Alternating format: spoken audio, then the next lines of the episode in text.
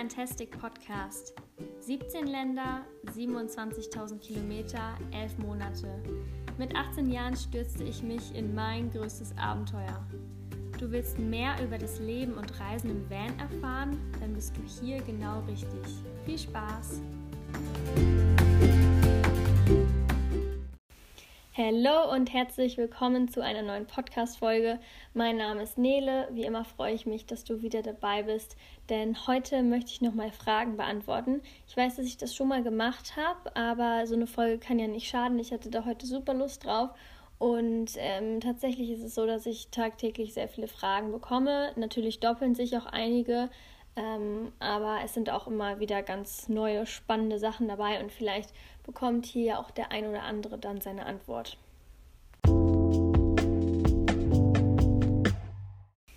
Erste Frage. Wie lange hat es gedauert vom Kauf des Vans bis zum Anfang der Reise? Ähm, ich kann das gar nicht mehr so ganz genau sagen, weil ich mir leider jetzt nicht das Datum gemerkt habe. Ich habe aber versucht zurückzurechnen und ich glaube, es waren so zwei, zweieinhalb, drei Monate, maximal dreieinhalb. Ich weiß es wie gesagt nicht mehr. Aber ähm, eigentlich war das schon eine relativ ähm, kurzfristige Sache, weil ich wusste ja schon Jahre vorher, vor meinem Abi, dass ich diese Reise machen möchte. Und ich habe äh, wahrscheinlich ungefähr ein Jahr vor der Reise intensiv nach Fahrzeugen geschaut und davor halt mal immer wieder reingeguckt, damit man so ein bisschen den Markt auch kennenlernt. Und ich meine, ich habe mich ja sowieso dafür interessiert. Aber ähm, als dann so auch das neue Jahr anbrach und ich immer noch kein Van hatte, ähm, habe ich schon auch zwischenzeitlich gedacht, oh Gott, das wird jetzt gar nichts mehr oder ich muss irgendwas dann nehmen, was, was nicht perfekt, also was heißt perfekt, aber was halt irgendwie mir dann doch nicht gefällt oder wo irgendwie was an Ausstattung fehlt oder so. Ähm, und dann hat es ja doch noch funktioniert und das war jetzt auch nicht super kurzfristig, weil es halt keine drei Wochen vorher waren, aber wenn man schon so lange im Kopf hat, dass man ein Auto haben möchte und das funktioniert nicht. Ich habe, wie gesagt, wahrscheinlich ein Jahr oder so danach gesucht, bis ich dann endlich gefunden habe. Und dann in der Zeit vor der Reise habe ich da auch erstmal gar nichts gemacht. Ich war ja noch auch mit Abi beschäftigt und so. Und dann kurz vorher habe ich mich darum gekümmert, dass halt noch ein paar Sachen ähm, gemacht werden, die so gemacht werden mussten vor der Reise, nochmal das Auto durchchecken und nochmal ein paar Veränderungen und so von innen. Genau, und äh, das war auch der Grund, warum ich dann ein bisschen später losgereist bin, als ich das ursprünglich vorhatte, weil das Auto dann auch ein bisschen länger in der Werkstatt war und das hatte ich alles nicht mit eingerechnet und generell war die richtige Vorbereitung dann sehr, sehr kurzfristig. Zweite Frage, wie wasche ich meine Wäsche? Ich weiß gar nicht, ob ich das irgendwann schon mal beantwortet habe, aber das ist ganz easy, weil in Europa gibt es halt überall Waschsalons. Also nicht ganz überall, es kommt immer darauf an, in welcher Region man ist. Ähm, ich hatte extra viele Klamotten dabei, auch wenn alles andere minimalistisch gepackt war. Ich hatte viele Klamotten dabei, damit ich nicht alle zwei Wochen in einen Waschsalon muss. Ähm, so musste ich ungefähr einmal im Monat waschen. Manchmal bin ich sogar noch länger hingekommen, was mega gut war. Und wenn ich sonst irgendwie Leute in Europa besucht habe, die ich kannte, dann habe ich natürlich da direkt die Chance genutzt und dort meine Wäsche gewaschen, auch um Geld zu sparen. Natürlich, äh, Waschsalons können auch relativ teuer sein. Also ich fand es okay, es kommt immer darauf an, wo man natürlich ist, aber wenn man wirklich jetzt für die nächsten fünf Jahre seine Wäsche im Waschsalon waschen würde, dann äh, kommt da schon einiges an Geld zusammen. Und ansonsten gibt es noch die Möglichkeit, auf Campingplätzen äh, Wäsche zu waschen. Es gab, wie gesagt, auch Regionen, da war halt kein Waschsalon. Und dann habe ich da irgendwie nachgefragt, ohne dass ich da übernachtet habe. Und dann habe ich ein paar Euros gezahlt und dann ging das meistens auch klar. Ich hatte auch mal eine Situation in Norwegen, glaube ich. Da wollten die das dann nicht, weil wahrscheinlich sehr viele Menschen fragen, ob sie einfach nicht übernachten dürfen, aber ihre Wäsche waschen können. Und ja, dann fährt man halt einfach zum nächsten Campingplatz und fragt dann da nochmal nach. Genau, ich glaube, das war sogar auf den Lofoten oder irgendwo da oben im Norden. Und ähm, welche, was für eine Möglichkeit gibt es noch? Genau, ich habe ganz am Anfang sehr auf mein Geld geachtet. Das habe ich sowieso die ganze Zeit gemacht, aber da habe ich meine Wäsche noch per Hand gewaschen. Und dann habe ich gemerkt, so, das, das macht einfach keinen Sinn. Ne? Also ich habe das vielleicht zweimal gemacht, das ist so unfassbar viel Zeitaufwand.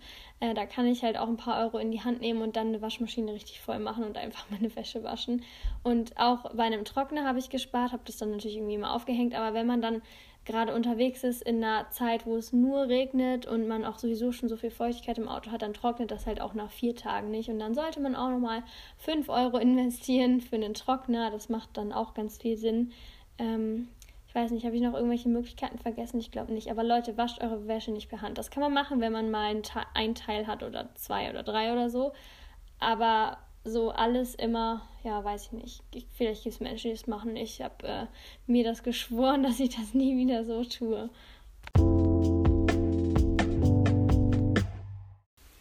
Ja, ich werde jetzt mal ein paar Fragen zusammenfassen. Und zwar, ähm, was ich studiere, wo ich gerade bin, wie lange ich noch reisen möchte und was ich danach mache.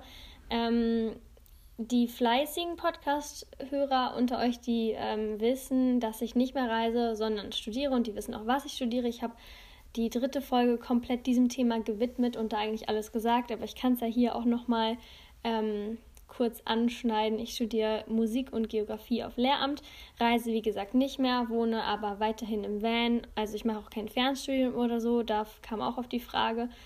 Und dementsprechend bin ich in Deutschland und überwintere auch in Deutschland diesen Winter zumindest so lange, wie ich es irgendwie durchhalte. Und was ich jetzt nach der Reise mache, ist ja jetzt quasi, ne, das habe ich jetzt erwähnt, aber was ich nach dem Studium mache, weiß ich noch nicht. Ähm, ich weiß, dass ich auf jeden Fall nochmal reisen werde, höchstwahrscheinlich mit dem Van oder mit einem Van oder irgendwie so, vielleicht auch mit einem Dachzelt oder anders, ich weiß es nicht. Ich mache mir da jetzt noch keine Gedanken drüber, weil ich halt jetzt gerade eine neue Lebensphase gestartet habe.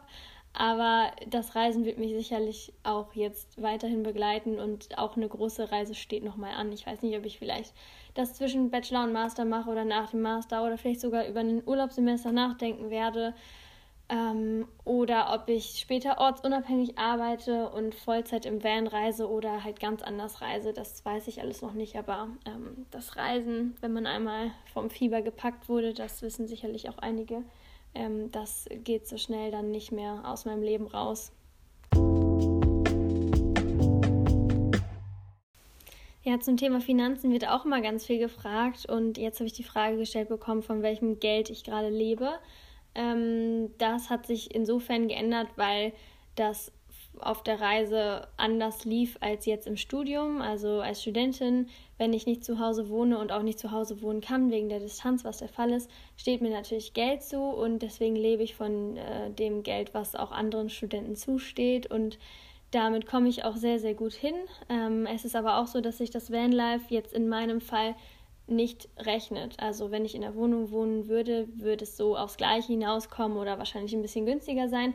Das ist jetzt, äh, trifft jetzt explizit auf mich zu, weil man dann noch ein paar andere Faktoren und so berechnen oder bedenken muss. Und ich muss auch nochmal auf eine Podcast-Folge an dieser Stelle hinweisen. Das war nämlich Folge 7. Da habe ich ähm, verglichen, was günstiger ist, ob ich jetzt im Van wohne oder in der Wohnung während des Studiums. Und wen das interessiert, der kann da gerne auch nochmal reinhören.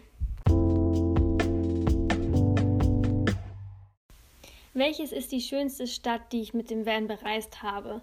Eine interessante Frage und eigentlich muss ich immer so ein bisschen rumdrucksen und sagen, dass Europa so schön ist und dass es so viele schöne Ecken gibt und dass ich da gar nicht einen Top-Favoriten haben kann. Bei den Städten ist es aber tatsächlich so, dass mir am Ende der Reise bewusst geworden ist, was meine Lieblingsstadt ist und zwar ist das Stockholm. Ähm, ich habe viel, viel, viel Positives von Stockholm schon im Vorhinein gehört und deswegen war ich auch super gespannt darauf und das war auch ein ausschlaggebender Punkt, wieso ich dann von Finnland nach Schweden gereist bin und äh, nicht dann nochmal weiter, also nicht weiter in Süden mit Lettland, Estland, Litauen und Polen und so. Das hätte ich wahrscheinlich zeitlich auch nicht mehr geschafft, aber das mit Stockholm war so ein Ding, weil ich halt vorher immer nur im Westen von Schweden unterwegs war. Und dann dachte ich mir, nee, ich kann jetzt Stockholm nicht links liegen lassen, deswegen fahre ich dann jetzt da nochmal rüber. Genau, und äh, diese Stadt hat mich schon so ein bisschen umgehauen. Ich hätte das nicht erwartet. Ich ähm, fand nämlich sonst eigentlich die südeuropäischen Städte schöner als die so in, im Norden. Aber Stockholm ist wunderbar. Ich habe da ähm, jemanden kennengelernt, der auch Vollzeit im Van lebt und auch selber aus Stockholm kommt und auch immer nur in Schweden unterwegs ist. Und der hat mir ganz spontan dann die Stadt gezeigt. Gibt es auch so eine Story dazu. Wir sind sehr, sehr viele Kilometer. Ich weiß nicht mehr, wie viele es waren. Es waren weit über 30. ähm, zu Fuß gelaufen und deswegen habe ich die Stadt dann nochmal so aus einer ganz anderen Perspektive auch kennengelernt. Und auch wenn ich nicht so lange da war, weil ich nämlich einen Termin in Deutschland hatte und ein bisschen unter Zeitdruck stand, kann ich sagen, dass ich wirklich sehr viel gesehen habe und aber auch auf jeden Fall nochmal wiederkommen möchte und auch empfehlen kann, ein bisschen mehr Zeit für Stockholm einzuplanen. Aber krasse Stadt auf jeden Fall, lohnt sich.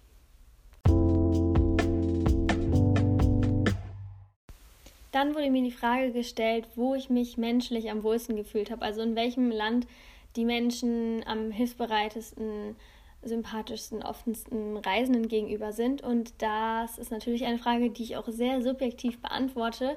Ich ähm, denke da immer an meine Zeit in Italien zurück. Vielleicht liegt das auch an dem krassen Kon Kontrast, den ich so hatte, als ich von Kroatien mit der Fähre nach Italien gefahren bin. Weil, wenn man jetzt zum Beispiel in Spanien ist und dann nach Portugal fährt, dann ist der Unterschied jetzt generell nicht so groß. Aber Kroatien und Italien, diese beiden Länder, die haben so gar keine Gemeinsamkeiten, die mir irgendwie auffallen oder die mir jetzt einfallen würden. Ähm, die Landschaft ist krass anders, die Menschen sind krass anders und auch so, wie das so in den Ländern funktioniert und so.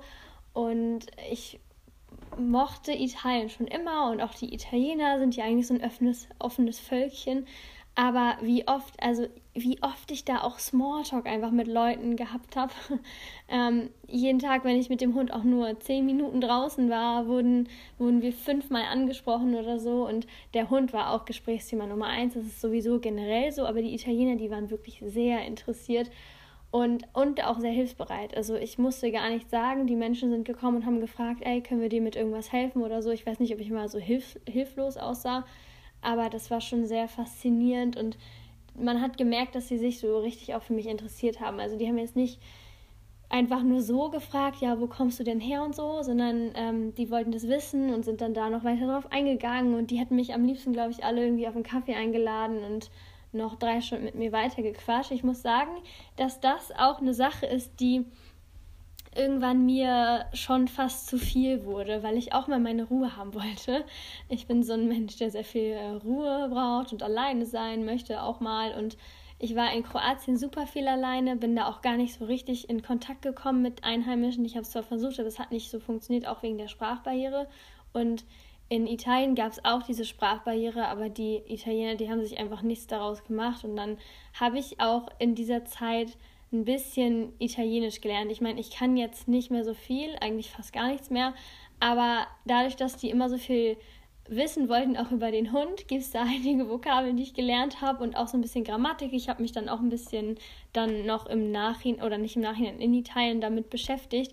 Und äh, wenn ich das nicht gemacht hätte, dann wäre es schwierig gewesen, weil dort die Menschen nicht so gut Englisch sprechen und man kann sich ja immer mit Händen und Füßen irgendwie verständigen. Aber ich dachte mir, wenn das so nicht funktioniert, dann äh, gebe ich mein Bestes und versuche ein bisschen Italienisch zu können, auch wenn ich das nicht lernen wollte, aber es ist mir so zugeflogen.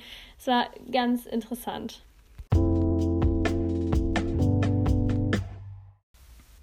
Die nächste Frage finde ich super spannend und zwar, ob ich mir vorstellen könnte, in einem Tiny House zu leben. Tatsächlich beschäftige ich mich mit diesem Thema auch schon seit einigen Jahren. Damals, als das in Deutschland noch gar kein Begriff war, ähm, ich, hab, ich weiß nicht, wie ich darauf gekommen bin, aber damals gab es noch kein einziges Tiny House in Deutschland. Und dann habe ich gesehen, wie das immer mehr wurde. Und dann dachte ich mir, Mensch, also eigentlich, wenn man es drauf hat, dann müsste man jetzt irgendwie eine Firma gründen und Tiny Houses bauen, weil dann hat man es geschafft. Oder auch nicht. Man weiß ja nicht, ob der Trend hier auch wirklich ankommt. Aber ich meine, er ist angekommen. Und jetzt, wenn man ins Internet schaut, es gibt so viele Unternehmen, die Tiny Houses bauen. Es gibt so viele Menschen, die sich selber auch schon eins gebaut haben. Und es gibt auch einfach verdammt viele äh, Häuser im Internet, die man kaufen kann oder sich anfertigen lassen kann oder so. Und klar ist das was, was noch nicht so bekannt ist, dass da jetzt ähm, jeder Rentner in Deutschland drüber Bescheid weiß. Aber die, ähm, also diese Bewegung quasi, die wächst ja, das sieht man. Ähm, und ja, ich kann mir vorstellen, in einem Tiny House zu wohnen. Ich bin mir auch relativ sicher, dass ich später mal nicht in einem Einfamilienhaus so standardmäßig wohne oder in einer kleinen Wohnung oder so, sondern dann eher in einem Tiny House oder was anderes Alternatives. Aber jetzt gerade kann ich es mir nicht vorstellen. Ähm, ich habe mir da erst letztens nochmal Gedanken zu gemacht und irgendwie fühle ich mich noch nicht ähm, bereit, so sesshaft zu werden, auch wenn ein Tiny House nichts mit Sesshaftigkeit zu tun hat. Aber jetzt, wenn ich mich entscheiden müsste, Van, Wohnung oder Tiny House, dann wäre es immer noch der Van. Und wenn ich in einem Tiny House wohnen würde und daneben ein Van stehen hätte, dann habe ich ja trotzdem noch meine Flexibilität. Dann würde ich aber höchstwahrscheinlich trotzdem im Van wohnen, es sei denn, im Tiny House ist super warm und im Van ist es super kalt. Das wäre so das Einzige. Ähm, ja, wie das in ein paar Jahren ausschaut, weiß ich nicht, aber jetzt gerade ist der Van für mich immer noch das Optimalste.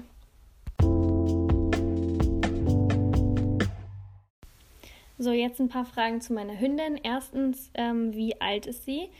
Dieses Jahr im Sommer ist sie zwei geworden, geht also jetzt gerade stark auf die zweieinhalb zu. ähm, nächste Frage ist, ob sie vom Züchter oder aus dem Tierschutz ist. Ich habe sie vom Züchter. Und warum diese Rasse?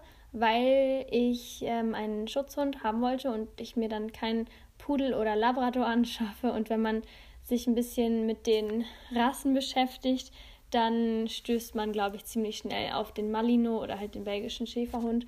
Und natürlich gibt es auch noch andere Schutzhundrassen, aber ähm, ich habe mich informiert und dann ist einfach äh, klar gewesen, eigentlich relativ schnell, dass es ein belgischer Schäferhund wird.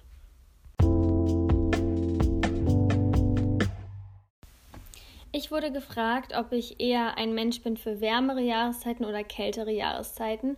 Ähm, und da muss jetzt mal grundsätzlich gesagt werden, dass ich es sehr, sehr schade finde, wenn Menschen so eine negative Einstellung gegenüber der Wintermonate haben, weil die sich einfach das Leben selbst schwer machen. Ich glaube, mit einem positiveren Mindset wäre es auch einfach viel einfacher, da so ranzugehen, ähm, wenn man versucht, so die positiven Aspekte aus der Jahreszeit zu ziehen. Ich weiß nicht, man muss ja nicht immer daran denken, dass es im Winter kalt ist und dass man vielleicht mal Eis kratzen muss oder dass es halt so kalt regnet oder so, wenn es keinen Schnee gibt, weil natürlich das sind jetzt nicht die schönsten Dinge, aber es gibt gute Klamotten, man kann sich freuen, nach Hause zu kommen, im Warmen zu sein, sich irgendwie gemütlich zu machen, auch dass es nicht mehr so lange hell ist. Klar, kann ich verstehen, dass es doof ist, wenn man dann noch gerne draußen sein will, aber es hat ja auch irgendwie was Gemütliches und das beobachte ich immer wieder, dass es sehr viele Leute gibt, die einfach den Winter hassen.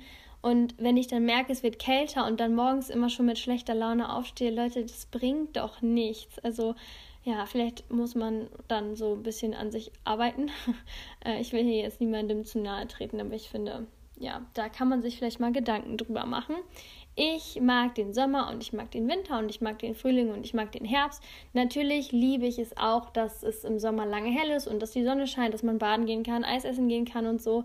Ähm, aber wie gesagt, ich mag auch den Winter. Ich mag es auch nicht so gerne, wenn es irgendwie Weihnachten nicht schneit und dann regnet und Klar, der deutsche Winter ist jetzt auch nicht der geilste. Ich würde mich noch viel, viel mehr freuen, wenn es wirklich, wenn wirklich Schnee liegen würde, auch wenn sich dann wieder die Menschen beschweren, die jeden Morgen Eis kratzen müssen oder wo dann die Straßen glatt sind oder so. Aber ich mag Schnee und ich mag den Winter natürlich mit guten Klamotten. Ich muss aber auch dazu sagen, dass sich das ein bisschen verändert hat, seitdem ich im Auto wohne, weil es schon sehr, sehr viel angenehmer wäre, wenn jetzt Sommer wäre. Jetzt habe ich ein Lied im Kopf, wenn jetzt Sommer wäre. Ja, und deswegen denke ich mir, also wenn jetzt das Studium begonnen hätte im Sommersemester, dann wäre es auf jeden Fall für mich einfacher gewesen und das ist so der Grund, wieso ich vielleicht gerne auch das noch ein bisschen wärmer hätte. Aber es ist jetzt nicht so, dass ich sage, der Winter ist scheiße.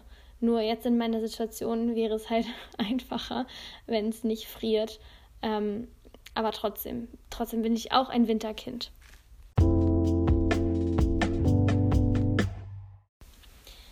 Ähm, ja, das war jetzt eine perfekte Überleitung zur nächsten Frage. Und zwar, wie es denn jetzt so ist, im Winter in Deutschland im Van zu wohnen. Ich bin darauf ja auch schon mal eingegangen, äh, irgendwo in irgendeiner Folge. Aber ich kann jetzt nochmal ein Update geben, weil es halt auch noch kälter geworden ist. Also, so im Groben und Ganzen bin ich schon sehr stolz auf mich, dass ich das durchziehe. Und ich hätte niemals gedacht, wir haben jetzt Ende November, bald Anfang Dezember, dass das so möglich ist. Ähm, ja, ich habe eine Heizung. Auch die Frage kommt super oft. Diese Heizung bringt aber nicht so viel. Also wer sich mal im Winter in ein Auto gesetzt hat und den Motor ausgemacht hat und einfach mal ein paar Minuten gewartet hat, der merkt, wie schnell es dann kalt wird. Fakt ist, mein Van ist nicht winterfest. Die wenigsten Vans sind winterfest. Es gibt da ja noch den Unterschied zwischen wintertauglich und winterfest. Und ich weiß auch, dass das so für die nächsten Winter nicht funktionieren wird. Es ist auch sehr, sehr lieb, dass ich so viele Nachrichten auf Instagram bekomme, von wegen, ja, du könntest da noch die Isolierung verbessern, du könntest dir eine andere Heizung einbauen, versuch's mal mit einem Luftentfeuchter und so weiter. Ich bin da im Thema. Ich ähm, überlege mir was, aber noch ist es so, dass ich im Van wohne und dass es mir auf jeden Fall gut geht. Jede Woche denke ich, oh, in der nächsten Woche, da wird so kalt nachts, da wird sich dann entscheiden, ob das noch weitergeht oder nicht. Und ich wohne, wie gesagt, immer noch im Van. ähm, für mich überwiegen auch immer noch die Vorteile. Es gibt halt nur einen Nachteil an der ganzen Sache und das ist die Kälte. Und das ist schon ein krasser Nachteil. Ich bin auch immer noch ähm, von meiner Aussage überzeugt, dass kein normaler Mensch das so machen würde, weil ich ja auch einen Plan B, B habe. Also ich kann jederzeit ins Warme ziehen. Ähm, und ich nutze es auch am Wochenende übrigens. Ich bin im Van wirklich nur nachts und auch nur noch in der Woche, äh, unter der Woche. Und am Wochenende dann nicht, weil das einfach gar keinen Sinn macht. Und ja, auch sonst wohne ich halt nur noch halb im Van, weil ich immer irgendwie in der Mensa esse und bei anderen Leuten dusche und in der Bibliothek bin, um zu lernen, weil das im Van nicht geht mit der Kälte. Genau, was wollte ich noch dazu sagen? Ich wollte noch irgendwas dazu sagen. Ja, also momentan ist es schon anstrengend und auch kräftezehrend mit der Kälte, aber ich, ich ziehe das durch. Ich kann da nicht raus. Es ist auch ein bisschen, ich weiß, komisch, aber ich kann da nicht raus. Es würde mir mein Herz brechen. Und deswegen kämpfe ich weiter und ich weiß halt, dass es einen Plan B gibt und das ist ja auch gut so. Ähm, und ja, anstrengend ist das Ganze auch, weil ich halt jetzt nicht mehr so rumreise und so viel Zeit habe und frei bin, sondern weil ich studiere und weil Studium und Vanlife unter einen Hut zu bekommen, das geht alles, aber es ist halt schwieriger als vorher. Wenn ich jetzt in der Wohnung wohnen würde, hätte ich ja auch andere Aufgaben. Da dauert dann der Hausputz länger und so. Ähm, aber ich, ich muss mich halt auch darum kümmern, dass ich so mindestens alle drei Nächte irgendwie mir einen neuen Parkplatz suche und das ist in der Stadt, in der ich wohne, ziemlich schwierig. Also ich weiß auch ehrlich gesagt gar nicht, wo ich dann am Sonntagabend jetzt hinfahre und ähm, parke. Also ich habe gar keine Ahnung. Ich habe schon so vieles durch. Naja, aber das ist ein, ein anderes Thema für sich. Ähm, es ist, es ist schon noch cool, aber es ist schon nicht so cool, wie man, glaube ich, denkt. Und ähm, es ist ein Abenteuer und auf jeden Fall eine Erfahrung, aber für mich lohnt es sich jetzt immer noch im Van zu wohnen, auch im Winter. Ja, die nächste Frage, die passt da auch noch zu, weil ich ja den Hausputz erwähnt habe. Und zwar, wie ich den Van sauber halte, so mit Hund und wenn es mal draußen regnet und man den Matsch reinträgt und sowas. Ähm, das ist irgendwie ein spannendes äh, Thema, weil mir nämlich aufgefallen ist, dass es auf so kleinem Raum viel schneller dreckig wird, weil man halt nicht so viel Platz hat, um das alles so zu verteilen. Also insgesamt war es immer oder ist es super easy, den Van sauber zu machen, weil ich halt einfach einen Besen habe und dann alles rausfege äh, und dann ist gut. Ähm, ich habe mir oft einen Staubsauger gewünscht, so mit Hund und den Haaren. Also es ist nicht so, dass mein Hund krass hart, aber natürlich gibt es auch Abhaarphasen, wo das dann mal schlimmer ist und wo man dann mit dem Besen auch nicht so ganz hinkommt und so. Es gibt auch Menschen, die einen Staubsauger dabei haben unterwegs. Das finde ich sehr, sehr cool, aber auch ein bisschen unnötig. Also für mich reicht ein Besen. Ich bin da auch gerne ein bisschen einfacher unterwegs. Ohne Hund habe ich auch jetzt schon die Erfahrung gemacht, dass ähm, dass das eine ganz andere Sache ist. Ohne Hund ist es so krass sauber. Also es geht gar nicht so um die Haare, das ist bei uns nicht so das Problem, sondern der Hund, der trägt halt immer irgendwie Dreck und Sand rein. Und das ist auch ähm, der Grund, wieso ich ähm, nicht, also warum mein Boden fast immer dreckig ist. Ich bin schon so ein Sauberkeits- und Ordnungsmensch und ich fege auch immer so, jeden Tag und nicht nur einmal in die Woche. Aber irgendwann habe ich äh, beschlossen, weil ich ja auch so oft am Tag rein und raus gehe, einfach meine Schuhe anzulassen. Und deswegen ist halt der Boden auch immer ein bisschen dreckig und das stört mich nicht so. Und wenn dann mal ganz schlechtes Wetter ist und es wirklich, man wirklich Probleme hat mit Matsch, dann, dann hat man eh verloren. Also da muss man warten, bis sich das Wetter bessert und dann einmal richtig krass sauber machen, weil ja, es hat sich für mich einfach nicht bewährt, irgendwie die Pfoten vom Hund sauber zu machen, dann den reinspringen zu lassen, dann meine Schuhe abzustellen und dann nochmal alles trocken zu wischen und so. Deswegen habe ich so für mich einen guten Kompromiss gefunden, einfach immer Schuhe anzuhaben, easy und ähm, dann passt das. Ach so, bevor ich es vergesse, da muss ich noch was hinzufügen. Also wenn ich ohne Hund im Van leben würde, könnte es sein, könnte es sehr, sehr gut sein, also würde wahrscheinlich so sein, dass ich meine Schuhe ähm, direkt ausziehen würde und dass es dann auch sauber ist. Aber wenn es kälter ist, macht das auch keinen Sinn. Also wenn ich jetzt mit Socken im Van rumlaufen würde, meine Füße würden wahrscheinlich einfrieren, weil der Boden einfach so unfassbar kalt ist. So, und die allerletzte Frage, ob ich mich schon mal mit Followern getroffen habe oder die mich besucht haben oder so. Also es ist jetzt nicht so, dass die Leute mich auf Instagram anschreiben und fragen, hey, können wir uns treffen und ich ja sage. Ähm, das hab, also ist schon vorgekommen, aber einfach aus einem anderen Grund, weil die Menschen, die mich angeschrieben haben, nämlich selber im Van oder so ähnlich unterwegs waren oder sind und man sich dann connectet. Das ist ja sowieso so ein Ding in der Vanlife Community so auf Instagram, dass man irgendwie vernetzt ist und sich dann auch mal verabredet und wenn es halt passt, wenn man gerade in der Region ist, dann warum nicht? Dann bin ich da immer offen für. Aber jetzt so extra irgendwie Besuch von jemandem bekommen, den ich nicht kenne, das wird jetzt nicht so für mich in Frage kommen. Ähm, generell finde ich es aber sehr, sehr krass, was da auch schon für Freundschaften durch Instagram entstanden sind. Also ich kann das schon, glaube ich, an zwei Händen abzählen, wie viele Leute mir auf Instagram geschrieben haben, die ich dann auch getroffen habe, aus welchen Gründen auch immer. Also meistens halt, weil sie auch so unterwegs sind und mit denen ich immer noch voll gut in Kontakt bin und die immer noch regelmäßig sehe und das wirklich eine Freundschaft ist, die ähm, auch nicht so oberflächlich ist oder so, dass man sich mal schreibt. Also das passiert natürlich auch, dass sich die Wege irgendwie wieder verlieren. Aber da sind auch Leute dabei, mit denen ich mehr Kontakt habe als so mit meinen Freunden von damals aus der Schulzeit oder so. Und deswegen ist das auch so der, der positivste Aspekt für mich jetzt, was Instagram angeht. Also grundsätzlich mache ich das immer noch nur für mich, weil ich damals halt die Idee hatte, irgendwie so ein Travel Diary zu haben und das ähm, online mit Fotos zu machen, weil ich einfach zu faul bin, Tagebuch zu schreiben und dann irgendwann am Ende so ein chronologisches Fotoalbum quasi habe. Aber was für mich noch echt so als starker Faktor dazugekommen ist, dass ich einfach so coole Menschen kennengelernt habe und daraus auch so viel entstanden ist. Also ja nicht nur so in diesem Sinne Kontakte, sondern auch Dinge, die ich noch nicht nennen darf.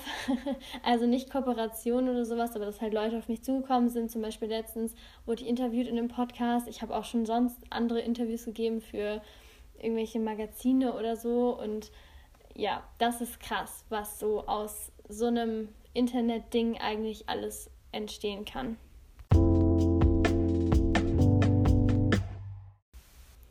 So, ich habe mich gerade spontan dazu entschieden, den Podcast nicht so enden zu lassen, sondern noch eine Frage zu beantworten, die gerade auf Instagram noch neu reingekommen ist, weil ich die voll spannend finde. Und zwar, was denn meine Kommilitonen davon halten, dass ich im Van wohne. Und da möchte ich ein bisschen zu ausholen, weil ich ähm, da letztens mit jemandem drüber geredet habe und da voll den Unterschied zwischen den Leuten sehe, die mich jetzt in der Uni so kennengelernt haben, mit Van und mit einem Jahr lang Reisen und auch mit Instagram, im Vergleich zu den Leuten, die mich noch vor der Reise ohne Van und vor allem ohne Instagram kennen, weil das ist so der entscheidende Punkt.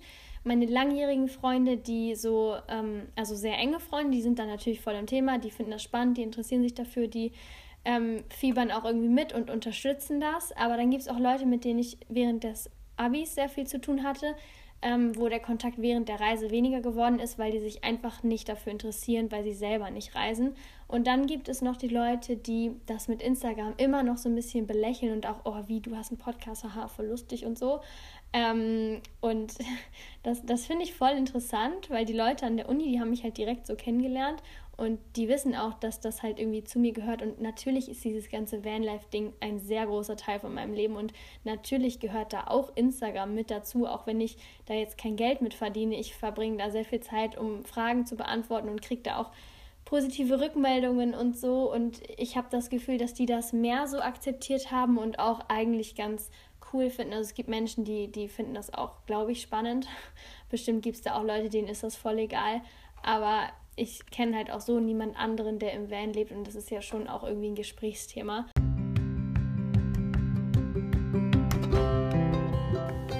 Hinterlasse gerne eine Rezension und empfehle diesen Podcast weiter.